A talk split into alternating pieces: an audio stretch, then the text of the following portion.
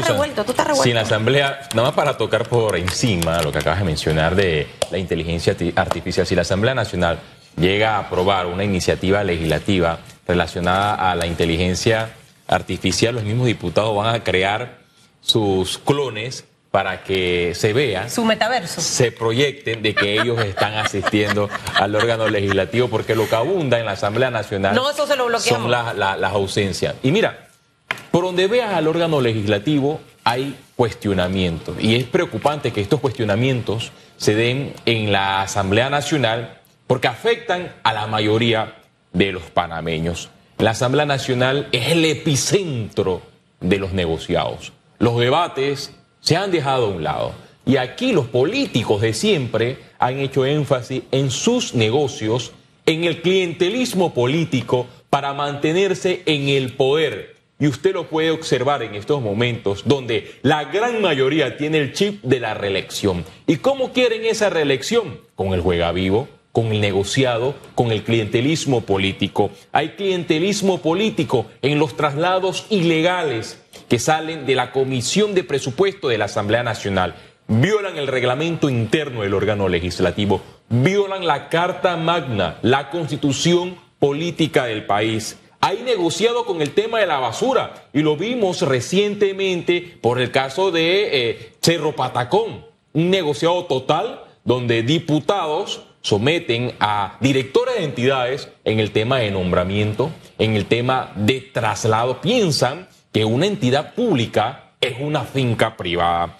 Hay negociado con el tema de los cisternas. Para que usted tenga una idea, en el sector de Panamá Este o Panamá Oeste, coloco estos dos puntos como ejemplo para que usted pueda analizar lo que le voy a mencionar.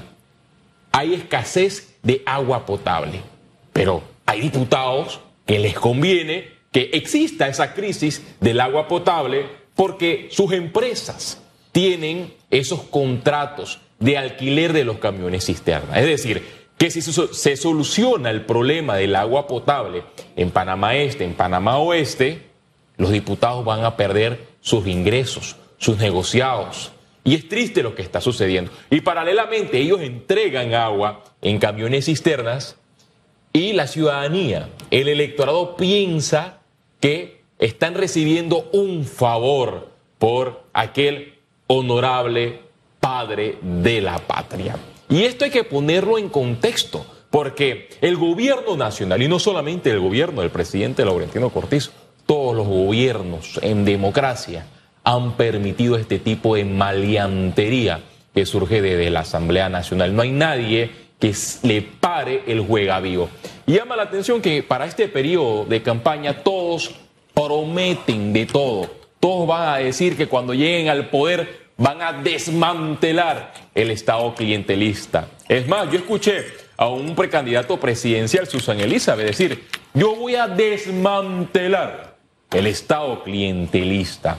Pero él estaba rodeado de diputados que han sido procesados por la Corte Suprema de Justicia por el escándalo de las planillas. O sea, tú vas a desmantelar el Estado clientelista con dos padres de la, de la patria que son totalmente clientelistas.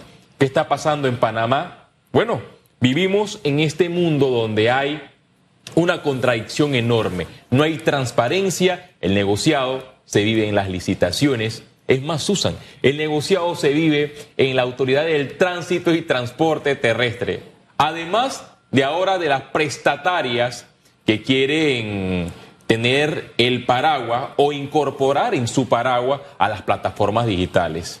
O sea, todo lo que está surgiendo de la Asamblea Nacional es nefasto para el país.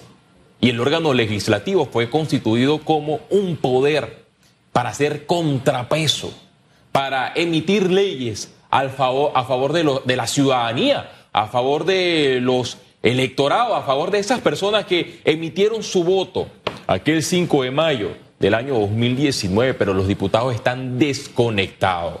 Usted que me está escuchando por Eco TV y que también nos está escuchando por RPC Radio, en una hora coloque en la página web el canal de la Asamblea Nacional y usted cuente cuántos diputados van hoy en la sesión matutina a legislar.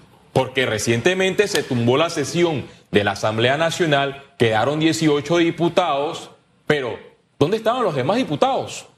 La mayoría del Partido Revolucionario Democrático estaban en la candidatura del precandidato presidencial José Gabriel Carrizo.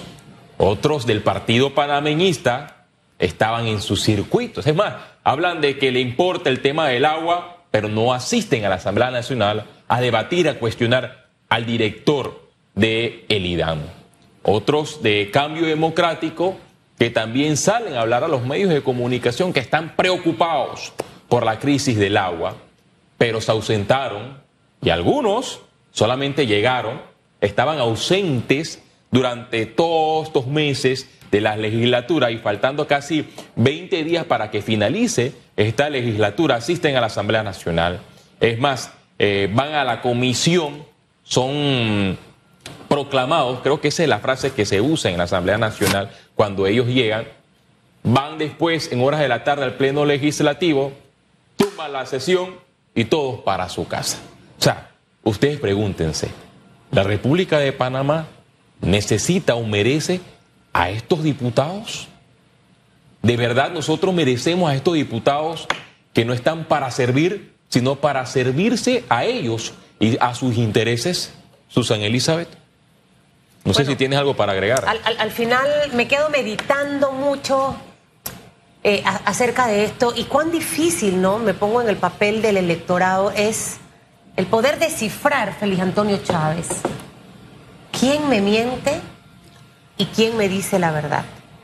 Si tuviésemos esa oportunidad de contar con un detector de mentiras, a Chutupu, usted, usted tiene, yo sí tengo ese detector de mentiras, ya ve, instalado creo que viene en mi chip.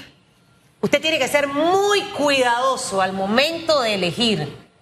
Renovamos una asamblea, pero no hemos tenido una asamblea productiva de lo que estábamos esperando. Las expectativas fallidas. Pero eso no importa. Vamos a dar la oportunidad a otras figuras que vayan a trabajar. Mire, en esa asamblea, Feliz Antonio Chávez, usted que está siempre en esa cobertura, hay diputados que yo no sé ni quiénes son. O sea, yo creo que hasta he estado en lugares cerca de ellos y yo no los identifico. Ah, no, pero es que la excusa a veces es que los medios tienen una agenda y a mí no me entrevistan. Hágase entrevistar, vaya a trabajar, hable bien en el pleno, sin ofensa, sin gritar, sin mentir, presente propuestas. ¿Para qué está este teléfono? En este teléfono usted tiene plataformas digitales donde usted puede vender su trabajo, si es verdad que trabaja. Entonces, siento que siempre está esa excusa como de culpar a los medios por el poco protagonismo que tienen algunos diputados.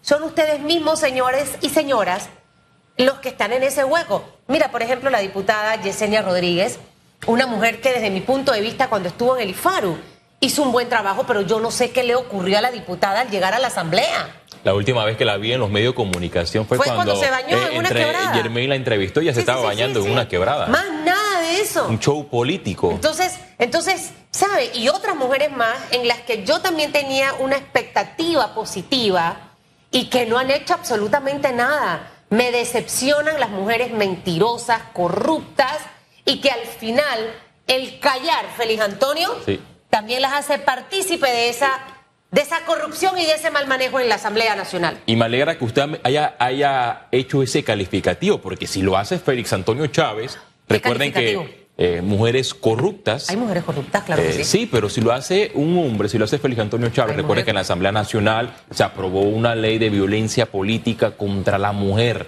Yo estoy de acuerdo con esa ley. Eh, entonces la, ley es muy amplia. Estoy de acuerdo con y cuando hay periodistas que cuestionan a una mujer que no rinde cuentas, ya ahí dicen, hay violencia política. Tú puedes cuestionar a una mujer con respeto, con respeto y con hechos, sin necesidad de irte a su vida personal, a su vida íntima, a su vida de pareja, porque esa es su vida personal.